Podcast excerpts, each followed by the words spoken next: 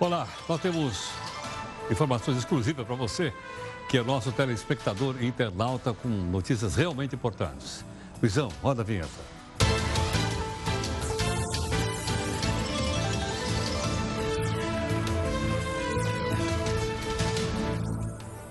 Bom, informação é o seguinte: o PGG, que é o Partido dos Gatos Gatunos, vai comprar um helicóptero. Pode ser um pequenininho, mas que ele possa pelo menos carregar a presidência do partido. O Faísca, olha ele aqui, ó, no helicóptero, já está de helicóptero novo, está aqui, ó. O Faísca, que é o nosso anti-herói aqui do Jornal da Record News, já tirou o bebê e ele mesmo vai pilotar. Da onde vai sair o dinheiro? Vai sair do bolso do contribuinte, através do chamado fundo partidário. É pouca coisa, é só um bilhãozinho. E como ninguém toma conta dessa grana, os partidos deitam e enrolam na verba. O Faís, inclusive, vai aproveitar o helicóptero e vai na festa do Dia dos Gatos.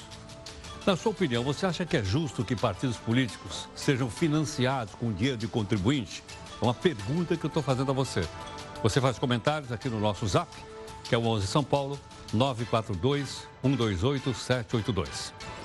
No nosso portal aqui, o r7.com, quero chamar a atenção para essa notícia. Olha, após a ameaça terrorista, ministros entrarão apenas pela garagem do Supremo Tribunal Federal. Então, ameaças contra o ministro, por esse motivo eles estão tomando, então, mais cuidado né, com, o, com a sua própria participação e no Supremo Tribunal Federal.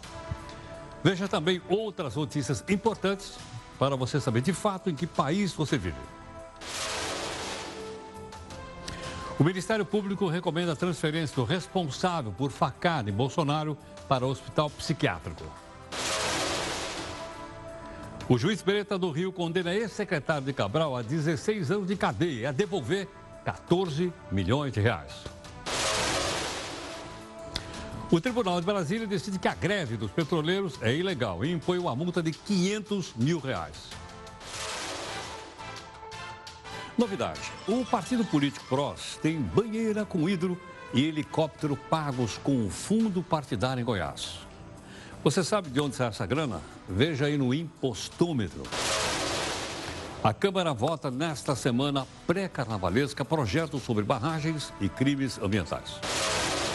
A epidemia de dengue se alastra e faz 5 mil vítimas em Honduras. A advogada que criticou o juiz por atraso no trabalho é obrigada a retirar vídeo das redes sociais. Ué, mas e a liberdade de informação? Nosso convidado vai avaliar. Começa nesta terça o Rio Open 2020. É o maior torneio de tênis da América do Sul. Veja aí a nossa imagem do dia. É o vazio deixado pela mãe do Marechal Deodoro, o proclamador da República. A estátua foi roubada no Rio de Janeiro. Ela pesava míseros 400 quilos. Como é que é? A Procuradoria-Geral da República pede a manutenção de prisão envolvidos em venda de sentenças judiciais na Bahia. O Irã quis processar os Estados Unidos no Tribunal Penal Internacional, mas não conseguiu. Mas afinal, que tribunal é esse? Vamos explicar. A gaveta do Jornal da Record News. E os pedidos de impeachment dos ministros do Supremo? Ainda estão na gaveta do presidente do Senado? Abertas inscrições para ser astronauta. Anote aí, salário, vale transporte, vale refeição, penduricários. Detalhes aqui no Jornal da Record News. Hoje é o Dia Mundial do Gato. Faísca te convida a mandar uma foto do seu gato para o encerramento aqui da nossa edição de hoje. O Faísca já mandou a dele, hein? Um aluno é impedido de entrar na escola porque não tinha uniforme completo. Na sua opinião, a escola deve exigir realmente o uniforme completo ou não deixar o aluno entrar? Mande seu comentário para mim no 942-128-782. É 11 São Paulo, eu repito. 942-128-782.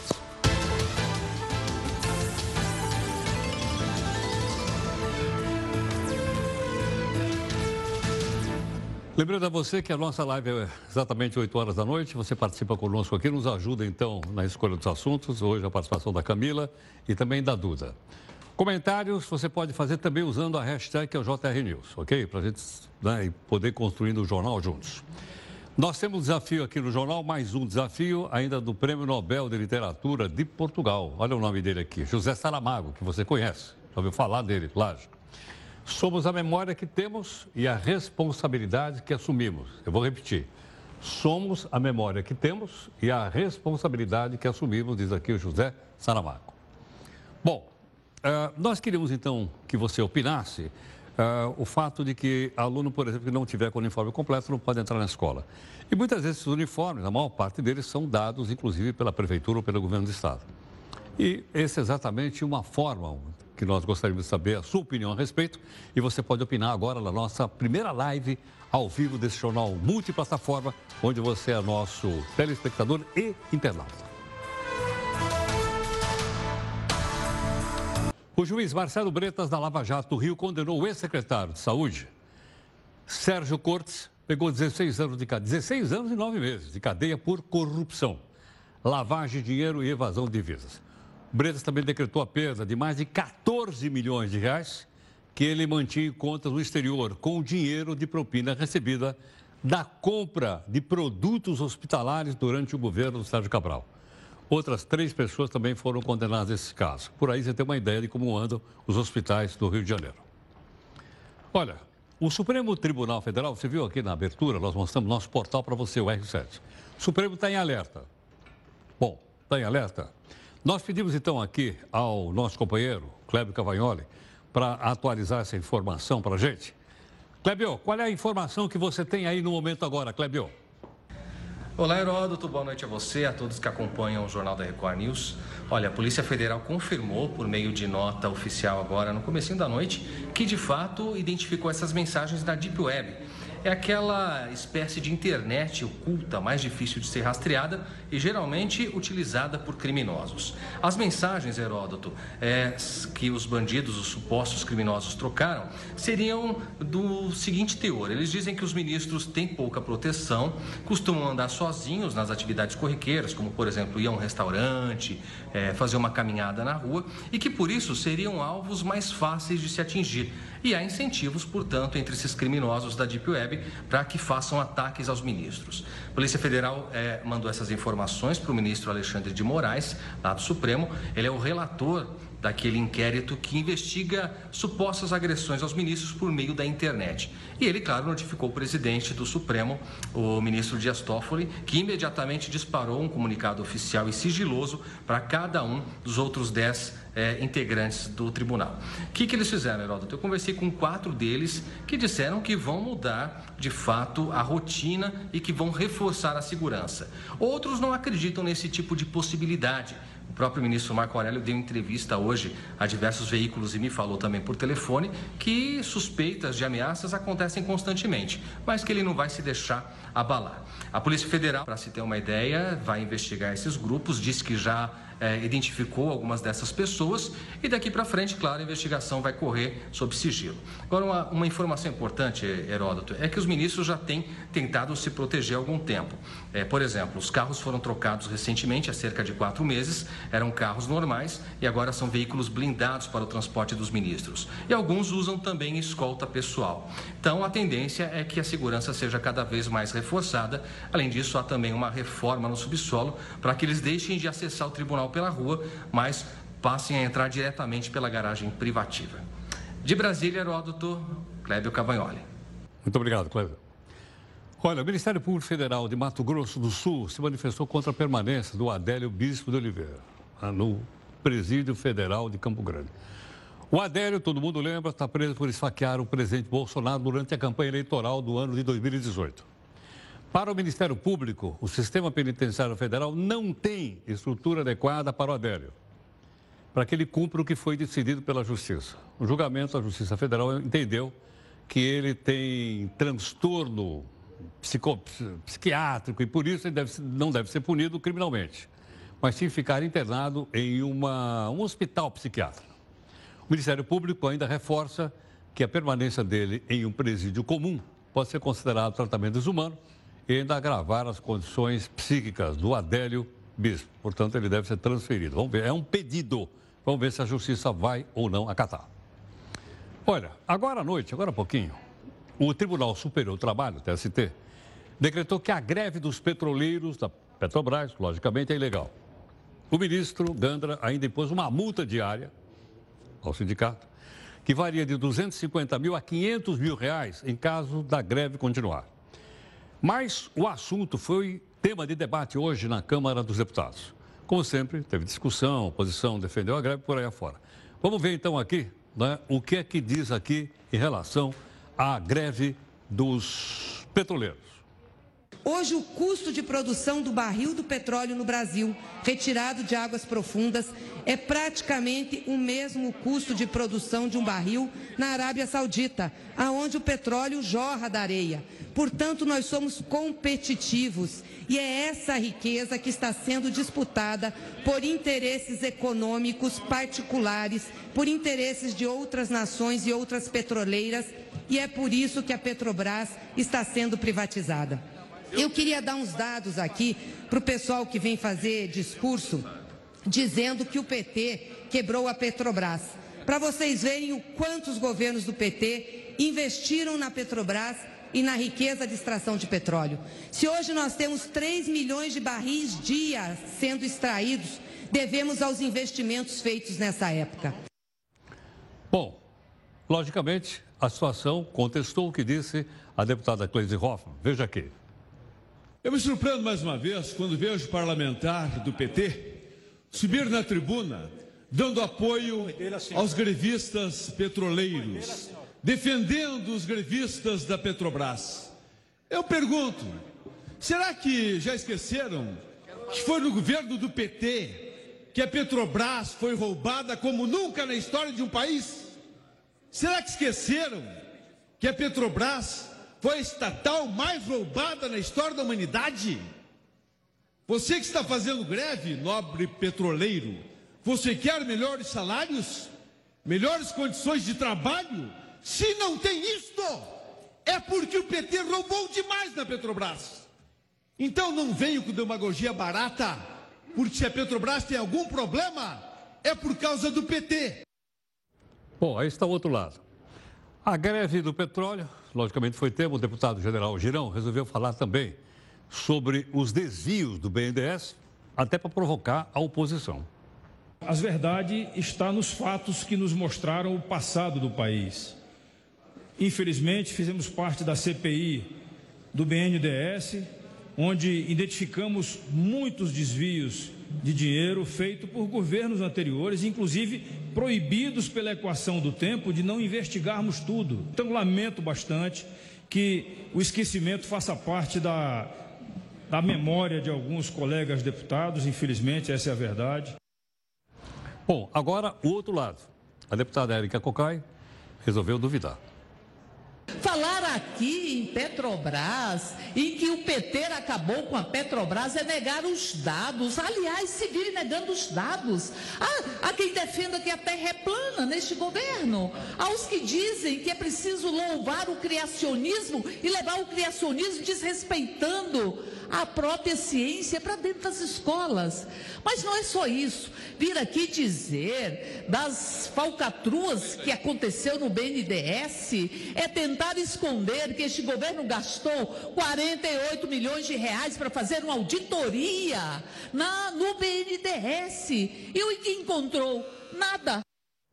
Bom, aí estão. Os dois lados, agora você tira a sua própria conclusão, você faz a sua própria avaliação os argumentos do governo e os argumentos da oposição. A medida provisória que criou a carteirinha estudantil, aquela carteirinha virtual, ou uh, que a gente poderia obter através da internet, perdeu validade no domingo. Ela não foi votada no Congresso, era uma medida provisória.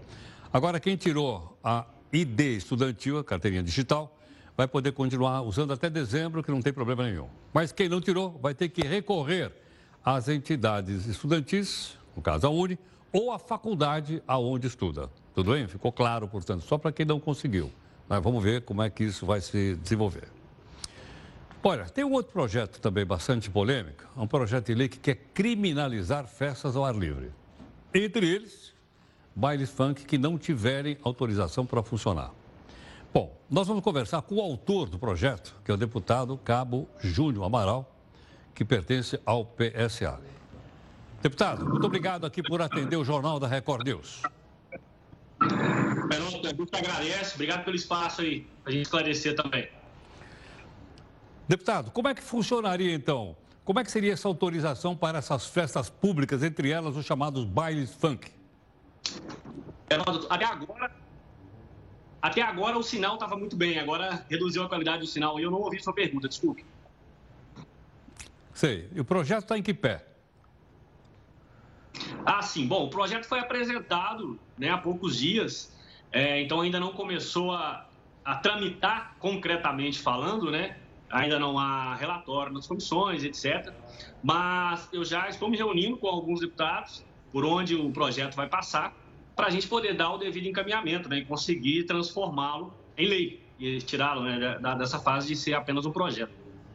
Agora, deputado, hoje já não é necessário você ter uma licença para fazer um baile público numa praça ou em qualquer outro lugar? Isso já não existe na lei atual?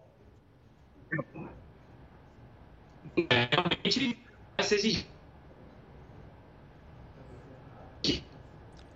Esse tipo de. Ok. Acho que eu perdi então a comunicação com. Vamos tentar falar com o telefone então? Eu acho que seria. Nós perdemos, infelizmente, perdemos aqui o nosso contato. Deputado Cabo Júlio Amaral, conversando um pouco conosco a respeito dessa proibição de bailes públicos, especialmente baile funk, etc. Tivemos aqui um em São Paulo, onde houve uma intervenção da Polícia Militar, várias pessoas morreram pisoteadas. Depois, a, a Corregedoria da Polícia Militar de São Paulo chegou à conclusão que os militares haviam agido corretamente e que não havia responsabilidade por parte da Polícia Federal. Mas os bailes, muitas vezes, têm também uma certa, como é que eu vou dizer, uma certa preocupação por parte da vizinhança. Alguns dizem que não conseguem dormir, outras pessoas dizem que não conseguem passar, outros ainda dizem que esses bailes é, organizados de qualquer forma estimulam o tráfico de drogas, álcool e vai por aí afora. Então, talvez essa seja a preocupação do deputado e por esse motivo, então, nós é, tentamos aqui conversar com ele. Tudo bem? É, Cabo, deputado Cabo Júlio, agora nós estamos em condições. Por favor, pode continuar seu, seu raciocínio? É, então, o que eu dizia é o seguinte: é, já há né, é, essa exigência, só que não há criminalização. E eu, Heródoto, como policial militar, trabalhei no operacional durante 11 anos da Polícia Militar de Minas Gerais. E foram inúmeros fatos que a gente presenciava nesse mesmo sentido. O organizador, quando não é, é o chefe do morro, o dono né, do local, é, muitas vezes ele tem ali uma, uma conivência também com, com o crime para realizar. Claro que eu não estou dizendo que na totalidade das vezes é, isso é, é uma regra, né, mas há sim exceções. E o que a gente percebia é que havia uma indiferença com a legislação de código de posturas, enfim. E não há essa criminalização. Eu sei que, inclusive, em, em São Paulo, o vereador Conte Lopes, com o vereador Coronel Camilo, se não me engano, apresentou lá em 2000 e 2013, salvo engano, um projeto de lei para poder prever né, penas, não criminalizar, claro que a gente legisla, é, é, a gente só criminaliza a partir de legislação federal, mas eles tentaram aplicar punições através de um projeto de lei, a Câmara aprovou, e o então prefeito, à época, Fernando Haddad, ele vetou o projeto. Ou seja, inclusive essas mortes que aconteceram em São Paulo estão também nas costas do, do do ex-prefeito de São Paulo, pós Fernando Haddad. Se tivesse, é, naquela época, pro, é, já previsto nessa, nessa legislação uma punição, ainda que na legislação municipal, quem sabe a gente teria evitado não só essa, como outras mortes e também danos à sociedade. É, então, a questão da, que vem prevendo de novidade na legislação seria a criminalização, que não há ainda. Ô, deputado, como é que se é, investigaria para saber quem são os responsáveis, por exemplo, pela organização de uma, uma festa pública ou um baile funk, como nós acabamos de mostrar aí agora? Pois é. É claro que a gente sabe que a questão da investigação não seria tão simples. Acontece que hoje, não é por isso que a gente vai deixaria né, essa previsão de lado. Hoje, nem tendo certeza de quem são os organizadores, não é possível punir criminalmente, né? Claro que a questão da, dessas ferramentas para investigação teria que ser muito bem avaliada posteriormente. É, e na nossa parte, a gente prevê o que, o que nos cabe aqui, que seria essa, essa punição. Tá certo. Deputado, muito obrigado aqui pela gentileza, por atender aqui o Jornal da Record. Muito obrigado. Geraldo, eu que agradeço e estamos à disposição para maiores esclarecimentos também. Obrigado. Deputado Cabo Júlio Amaral, que é do PSL, deputado federal do Minas Gerais, comentando então um projeto de autoria dele, né? Que prevê a restrição desse tipo de festa pública, entre elas os bailes funks. Logicamente, isso vai ser levado para, o, para a Câmara, para a Câmara dos Deputados. Vai haver muito debate é? e a gente vai acompanhar e, logicamente, mostrar mais de uma opinião a respeito desse mesmo assunto para você formar a sua própria opinião. Tudo bem? Bom, você que é nosso telespectador internauta, vamos aqui para a nossa segunda live no Jornal.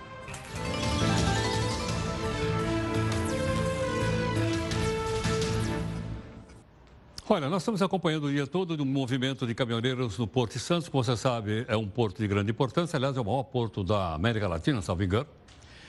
E nós, então, ah, vamos atualizar a situação do porto com a participação gentil do Paulo Rogério, que é jornalista e editor-chefe do Alta Aventura. E o Paulo está aqui conosco. Paulo, boa noite, obrigado aqui por atender o Jornal da Record News. Boa noite, Heródoto, prazer falar com você. Paulo, como é que está a situação? O acesso ao porto está livre nesse momento? Os caminhões podem entrar e sair? Que avaliação você tem disso?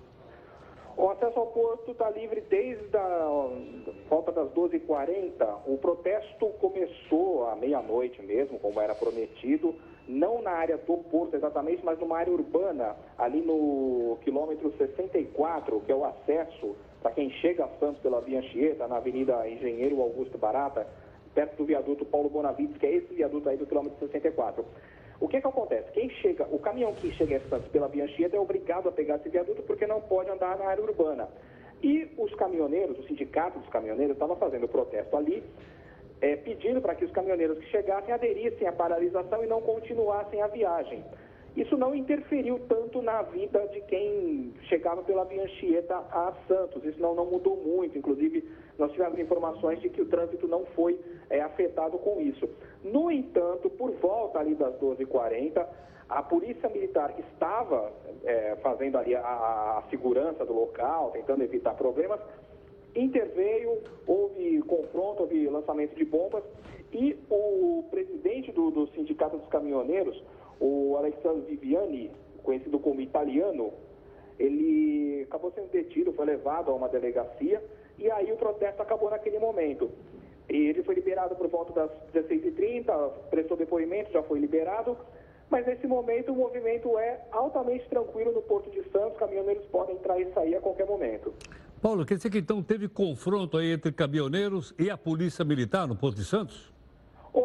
Lançamento de bombas, mas sem, sem feridos. Foi mais para uma questão de dispersar, né? Para dispersar o movimento mesmo, é, bombas de efeito moral. Mas a informação que nós temos é que não houve feridos, não houve maiores problemas. E a partir da, desse momento o porto foi liberado. Paulo, posso considerar então que o Porto de Santos funcionou normalmente hoje ou não? funcionou dentro das possibilidades partir daí das 13 horas, vamos dizer. Inclusive, é justamente a hora que entra uma das escalas né, do porto, o pessoal da, da estiva, da parede, um dos turnos começa às 13 horas. Funcionou, a partir daí já funcionou dentro de uma certa normalidade, né? Lembrando que é, uma, uma das reivindicações do, do sindicato, sindicatos caminhoneiros, é o estabelecimento de um piso mínimo de frete e a retirada do ICMS sobre combustíveis, além do plano de zoneamento do porto. Perfeito. Paulo, muito obrigado aqui pela gentileza, pela participação no Jornal da Record News. Eu que agradeço, uma honra falar com vocês. Muito obrigado. Paulo Rogério, jornalista e editor-chefe do Alto Ventura. Portanto, as informações, inclusive que esse, esse confronto com a Polícia Militar, né, que ele acabou de relatar aqui para a gente, os caminhoneiros estão prometendo retomar o protesto na próxima quarta-feira. Bom, vamos mudar um pouquinho de assunto e vamos falar um pouco em andar a pé a cidade brasileira. Você anda a pé, como eu, ou você anda de carro né, e fica parado naqueles congestionamentos que tem tudo quanto é cidade do nosso país tem congestionamento.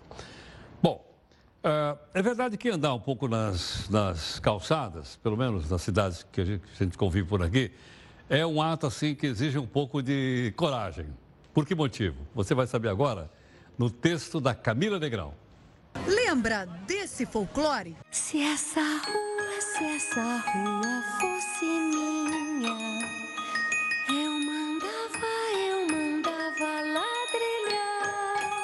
Caminhar é o meio de transporte mais eficiente, saudável e econômico que existe. O ato de andar traz inúmeros benefícios para a saúde. Faz bem para o coração, previne diabetes, fortalece os músculos. Espera aí. A pessoa que escreveu isso já tentou andar a pé nas cidades brasileiras? Buracos, degraus, rachaduras, lixo, obstáculos dos mais diversos. Caminhar é quase um ato heróico. Segundo a Associação Nacional de Transporte Público, 36% dos brasileiros se deslocam exclusivamente a pé. Mas esse heroísmo muitas vezes provoca lesões graves. Só no ano passado, quase 90 mil indenizações foram pagas aos pedestres pelo seguro DPVAT. Para se ter uma ideia da péssima qualidade das calçadas, uma pesquisa do portal Mobilize Brasil aponta que a avaliação média das calçadas nas capitais é de 5,71. São Paulo foi a cidade com a maior nota, impressionantes 6,93. Não vá pensando que a má qualidade das calçadas é um reflexo da falta de leis sobre o assunto. Muito pelo contrário, existem inúmeras leis, estatutos e normas técnicas que estabelecem ou deveriam estabelecer os parâmetros para as calçadas. Além disso, apesar das prefeituras serem as responsáveis diretas por toda a infraestrutura para os pedestres, quem acaba sendo obrigado a cuidar das calçadas são os proprietários dos imóveis. O site da Prefeitura de São Paulo deixa isso muito claro. Outra responsabilidade dos municípios, que acaba sendo deixada de lado, é a fiscalização. Na cidade do Rio de Janeiro, por exemplo, incríveis 25 multas foram aplicadas nos últimos oito anos para quem deixou de cuidar das calçadas. Essa arte do portal Move Cidade mostra como as calçadas são na prática e como elas deveriam ser. Enquanto um milagre não acontece, o pedestre pode registrar reclamações nas secretarias municipais ou órgãos responsáveis pelo planejamento da mobilidade urbana. O Instituto Brasileiro de Defesa do Consumidor recomenda que, ao fazer a reclamação, o cidadão peça o número do protocolo. Com essa informação em mãos, uma resposta pode ser exigida no prazo que é determinado pelo próprio órgão. Olha, as calçadas são perigosas. Quando o pessoal anda numa calçada dessa, ainda olhando o celular, como você viu ali agora, né, o risco da pessoa se machucar ainda é maior. A Procuradoria-Geral da República pediu ao Superior Tribunal de Justiça que mantenha prisões preventivas de seis envolvidos em acusações de venda de decisões judiciais, sentenças judiciais, para ficar mais fácil eu entender, do Tribunal da Bahia. A investigação aponta um esquema que envolvia desembargadora, ex-presidente do Tribunal de Justiça e outros magistrados. Segundo o Ministério Público, o grupo tinha como propósito regularizar por meio de fraudes terras no estado da Bahia. A Procuradoria defende que os seis acusados de corrupção e lavar dinheiro são, portanto, magistrados, estão presos há 60 dias e que devem ter suas prisões reavaliadas só apenas em 90 dias, portanto, ficariam mais 30 dias presos. Olha, como você sabe, uh, tem um fundo partidário. Não, não. O fundo partidário está mais ou menos na base assim de um bilhão de reais aproximadamente, 900 e pouco. Há um tempo atrás, a gente já havia comentado aqui que um partido político chamado PROS ia comprar um helicóptero. Você ficou sabendo aqui. Agora nós ficamos sabendo também que, além de helicóptero, tem uma hidromassagem no gabinete do presidente do partido. Acho que é para ele ficar forte e tal, né? poder defender o público. A suspeita é que tenha saído desse fundo eleitoral que eu já falei para você. Ok ou não? Mas quem é que toma conta disso? O promotor eleitoral, doutor José Jairo, gentilmente vai conversar um pouco aqui conosco. Doutor Jairo, muito obrigado aqui por atender aqui o Jornal da Record News. Muito obrigado. Boa noite, Elton. Eu que agradeço a oportunidade. Sr. Jairo, queria perguntar o seguinte: uh, um, a, a, Justiça Eleitoral, ela, ela acompanha as contas apresentadas pelos partidos políticos. Eu sei que são muitos, são 33 ou 34. Para saber qual é a destinação que eles dão a esse fundo eleitoral que chega a quase um bilhão de reais. Olha, esse fundo aí, na verdade, não é o fundo eleitoral, é o fundo partidário. Né? Existem dois fundos. Existe um fundo chamado fundo partidário, que é destinado, é, o, o, dinheiro é destinado para financiamento, é, para custeio né, da estrutura dos partidos. Cada partido recebe uma quantidade definida em lei. É, um outro fundo é o fundo é, de financiamento das eleições. Né? Esse fundo tem a finalidade específica de ser aplicado nas campanhas eleitorais. Né? Os partidos recebem da Justiça Eleitoral os dois fundos e, nos dois casos, todo o dinheiro que é gasto é, passa por um processo de prestação de contas é, que é analisado pela Justiça Eleitoral. Aí, nesse caso aí dessas prestações de contas, a Justiça Eleitoral funciona como se fosse um, vamos dizer assim, é, um tribunal de contas, né, analisando a regularidade das contas e tudo mais. Eu posso entender, então, que o fundo eleitoral, perdão, o fundo de sustentação partidária, como ele é anual, o partido tem que apresentar todo final de ano as contas da, parcela que ele recebeu? É, ele apresenta as contas anuais, não é no final do ano, é no início do ano, né? Aí ele apre apresenta as contas do ano anterior, né? Do ano de exercício anterior. Então, tudo que ele recebeu é objeto de um registro contábil que ele deve fazer e nesse registro contábil é, os documentos são reunidos e ele apresenta à Justiça Eleitoral as contas. Né? Então, essas contas são analisadas. Cada nível do partido apresenta as contas é, num determinado órgão da Justiça Eleitoral. Por exemplo, é, no nível nacional, os partidos apresentam as contas ao Tribunal Superior Eleitoral. No nível dos estados, né, aqueles órgãos estaduais ou regionais, apresentam nos tribunais regionais eleitorais. E aqueles partidos que têm as comissões municipais apresentam perante o juiz eleitoral que tem né, em cada cidade, em cada comarca. Agora, a Justiça Eleitoral tem ah, condições, tem gente suficiente para analisar essas contas, para saber se realmente esse dinheiro está sendo gasto legalmente? É, o que acontece é o seguinte, a Justiça Eleitoral, ela faz um esforço hercúleo, né? é, para analisar a regularidade dessas contas todas, né? E eu acredito que ela faz um ótimo trabalho. É, agora, acontece que é, nem sempre é possível ou nem sempre é fácil detectar fraudes, né? Por exemplo, é, existem fraudes muito comuns né, nesses, nessas prestações de contas, é, como, por exemplo, a pessoa contrata é, uma empresa fantasma, uma empresa que que está inscrita regularmente né, é, na junta comercial, que emite nota fiscal e tudo mais, mas não, não apresenta o serviço. Né? Então, isso muitas vezes é detectado pela Justiça Eleitoral e algumas vezes não é detectado. Né?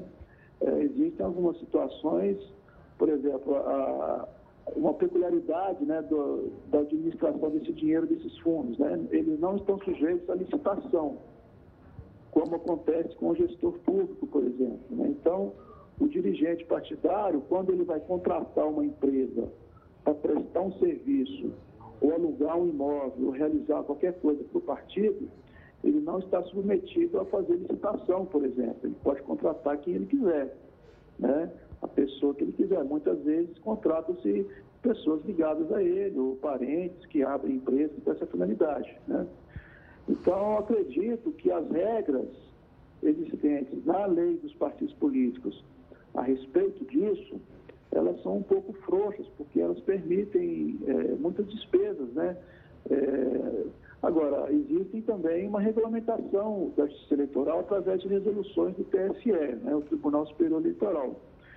E as prestações de contas que eu, que eu vejo, a análise técnica que é feita normalmente é bastante rigorosa. Agora, evidentemente, é, não, não, nada né, está, é, está, vamos dizer assim, nada é impossível, em nenhuma situação é impossível de acontecer fraudes, de, usar, de usarem documentos falsos e tudo mais. Né? O que, aliás, acontece não só em prestação de contas, acontece em todo lugar. Né? Agora, posso entender então que o responsável é o diretório nacional, os diretórios estaduais e os diretórios municipais do partido. São eles que apresentam as contas? Veja, o partido, é, na, ele, na administração dele, na organização dele, ele se divide em três níveis, né? Em três níveis de organização. Cada nível desse, o nacional, o estadual, né, ou regional e o municipal, aqui no Distrito Federal tem um local também.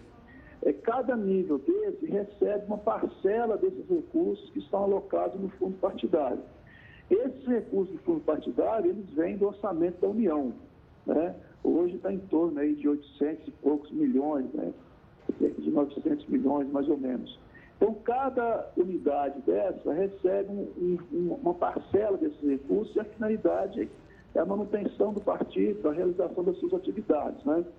É, e cada, em cada nível desse é necessária a realização de prestação de contas, como eu falei, no nível nacional no TSE, no nível estadual ou regional nos tribunais regionais eleitorais e no nível municipal é, perante o juiz eleitoral. Isso é feito anualmente e passa pelo crivo né, do, do processo, por, análises técnicas, existe toda uma discussão dentro dessas prestações de contas. É, o partido tem oportunidade, muitas vezes o órgão técnico que analisa essas contas detecta problemas, né, detecta, detecta é, erros, né, detecta situações duvidosas. O partido sempre tem oportunidade de justificar e tudo mais. Agora, evidentemente, há partidos né, que, é, que nem sempre trilham o caminho, é, o caminho da aplicação correta desses recursos. Né? E há também uma, uma discricionariedade muito grande por parte dos dirigentes partidários no que se refere à aplicação desses recursos. Né? Ou seja, eles, estão, eles não estão submetidos, por exemplo, a licitar, né? É, que é uma prática que existe na administração pública, né? justamente para Entendo. controlar a qualidade do gasto do recurso público. Perfeito. Doutor Jairo, muito obrigado aqui por atender o Jornal da Record News. Muito obrigado. Eu que agradeço. Boa noite. Muito obrigado. Promotor eleitoral José Jairo, ajudando a gente a entender é, como é que funciona essa fiscalização. Então, tem três níveis: federal, estadual e municipal. Diretório uh, nacional presta conta lá em cima, o diretório estadual no estado e o municipal. Talvez seja por isso que fica difícil a gente acompanhar. Mas, de qualquer forma, nós podemos olhar o outro lado. Qual é? A grana sai dos cofres da União. Quem é que enche os cofres da União? Nós. Olha nós aqui enchendo o cofre da União aqui, ó. Olha quanto nós já enchemos o cofre da União é, num mês e 17 dias. Nós já depositamos lá 384 bilhões e 200 milhões de reais de imposto. E a gente está enchendo o cofre da União e os caras estão gastando o cofre da União, certo não? Por isso é que nós temos que ficar atentos. Né? não só, logicamente, apoiando a justiça eleitoral, etc., mas também entrando no portal de transparência e olhando com os nossos próprios olhos lá, os olhos da cidadania, né? que é isso que nós temos, uma das nossas missões aqui é exatamente a gente tocar para frente essa questão da cidadania. Bom, por falar em cidadania, nós estamos discutindo aqui também se criança deve ou não entrar aqui na escola. Eu gostaria de dizer para você o seguinte: nós estamos na multiplataforma, é? o jornal está na televisão e também nas, nas redes sociais. E nós vamos fazer então mais uma live. E nessa live você palpita. Vamos lá.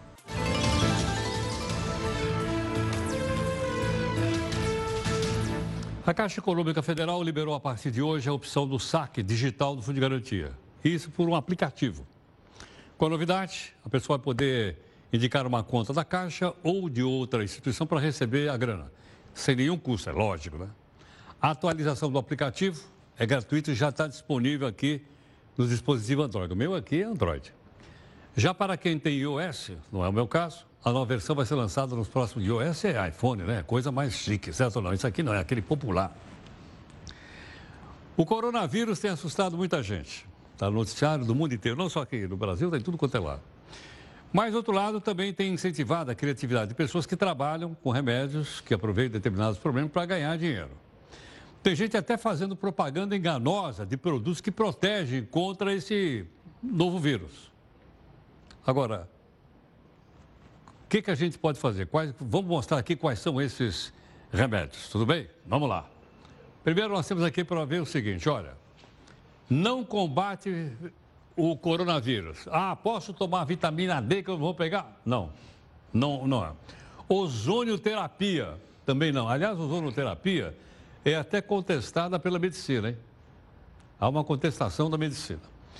Polivitamínico, tomar aquele monte de vitamina, não adianta nada. Imunoshot, eu nem sei o que significa isso. Deve ser uma shot, deve, ser uma cacetada, tomar logo uma, um monte de coisa. Não adianta, isso tudo aqui, ó, não impede o coronavírus de se manifestar se a pessoa tiver, uh, tiver logicamente, contaminada.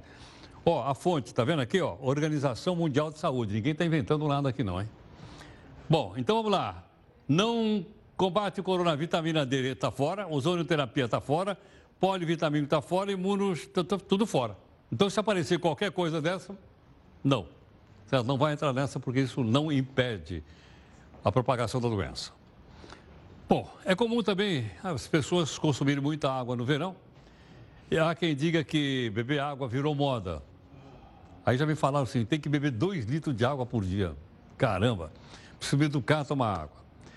Bom, é realmente necessário, não é mito, enfim. Nós pedimos à nutricionista Gabriela Sila para conversar um pouco conosco. Gabriela, boa noite, muito obrigado aqui por atender o Jornal da Record News. Boa noite, é um prazer ajudar vocês.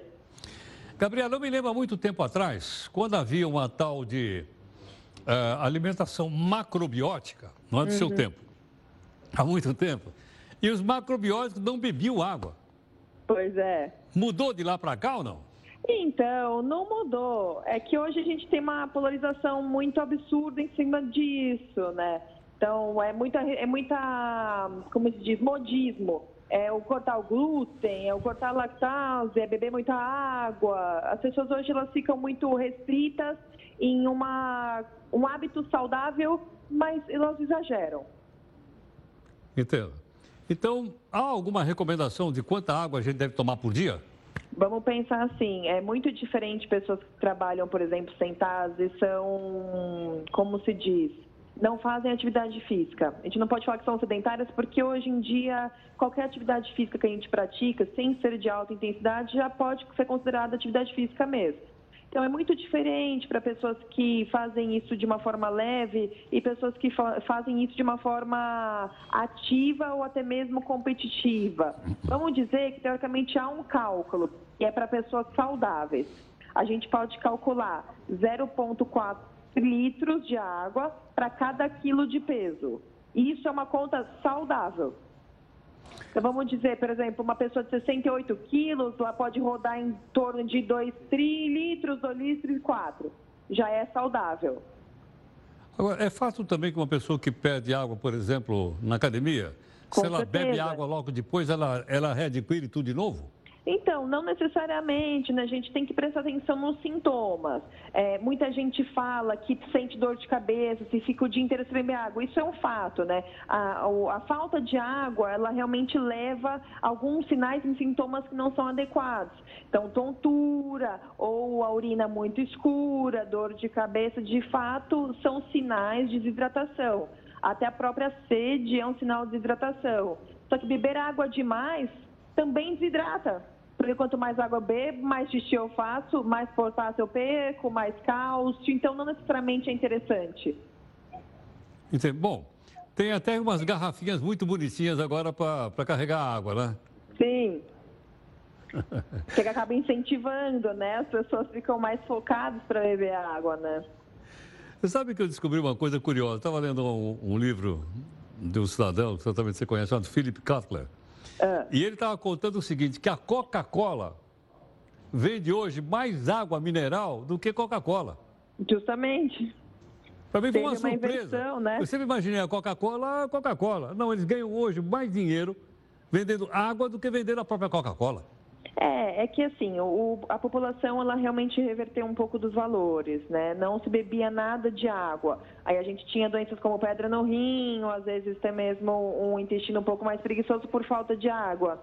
E agora se popularizou muito. Então, é uma das metas para o pessoal, por exemplo, meta 2020, fazer atividade física e beber pelo menos 2 litros de água. Mas é de pessoas, por exemplo, que não bebiam nada, agora bebem muito. Então, tem que se ter um meio termo mesmo, né? Então, realmente fazer uma periodização de água, mas que líquidos também hidratam. Então, a pessoa não tem que beber água literalmente o dia inteiro. Se ela bebe suco, é contado como líquido, então ela está hidratada de qualquer jeito. Agora, é bom para a saúde a pessoa logo levantar em jejum e tomar um copão d'água?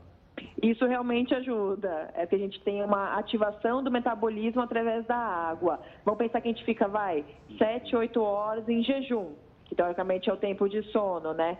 E a gente está com o intestino ali paradinho, com o metabolismo paradinho. Quando a gente coloca uma água gelada, ou até mesmo água morna, pode ser através de chá ou até mesmo de café, a gente ativa esse metabolismo. Então, a gente faz com que ele realmente trabalhe mais rápido. Então, a ativação do nosso intestino é mais eficaz e assim do metabolismo de modo geral. Tá ótimo. Gabriela, muito obrigado. Muito obrigado pela gentileza de atender aqui Imagina. o Jornal da Record. Obrigada a vocês. Boa noite. Boa noite, obrigado. Nutricionista Gabriela, acerta aí as informações, então, de uma maneira técnica. Bom, o Faísca, que é o mascote aqui do Jornal da Record News, está em festa. Por quê? Porque hoje é o Dia Mundial do Gato. E para a alegria dele, o número de felinos nas casas brasileiras só aumenta. Mas por que, que as pessoas têm trocado o cachorro pelo gato? Ou pelo menos botando mais gato em casa? Veja aqui no texto de Amanda Alves. Eles estão ficando cada vez mais famosos e roubando cada vez mais os corações. Os gatos que antes tinham fama de snobs e independentes estão ganhando mais espaço ali nos lares do mundo todo. Nos Estados Unidos, por exemplo, já existem mais casas com gatos do que com cães. Já aqui no Brasil, ainda existem muitos mais donos de cães do que de gatos. Mas a quantidade de donos de gatos, essa está em crescimento.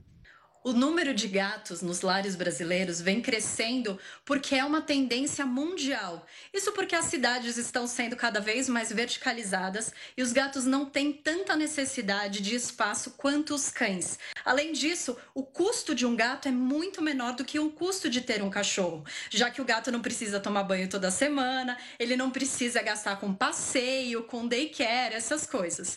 Além disso, o gato também, ele não precisa passear então é muito mais fácil de colocar o gato dentro da rotina cada vez mais corrida das cidades grandes. Um levantamento que foi feito pelo Instituto Pet Brasil mostrou que são quase 24 milhões de felinos, isso no país inteiro. Já o número de cães passa de 54 milhões e quase 40 milhões de aves. As estimativas estão apontando que até 2022 a quantidade de gatos deve chegar a 30 milhões, meu amigo. Mas, apesar dessa popularidade crescente, eles ainda estão sofrendo grande preconceito e até maus tratos. Esse preconceito veio da Idade Média, quando algumas pessoas acreditavam que os gatos pretos eram bruxas transformadas em animais e que, por essa razão, cruzar com eles na rua era um sinal de azar.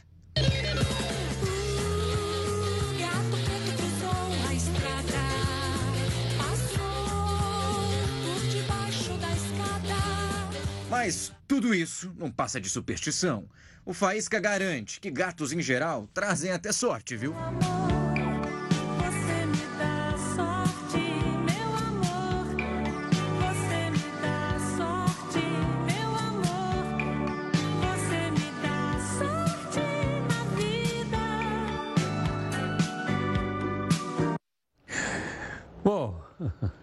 Nosso encerramento hoje não pode ser outro, senão os gatos que o pessoal mandou aqui, as fotos, já pedimos para você, que é nosso telespectador internacional, para mandar a sua homenagem aqui do gato. Tudo bem ou não? Vamos ver as fotos que chegaram aqui, quero ver se o Faísca está nela aí. Vamos lá.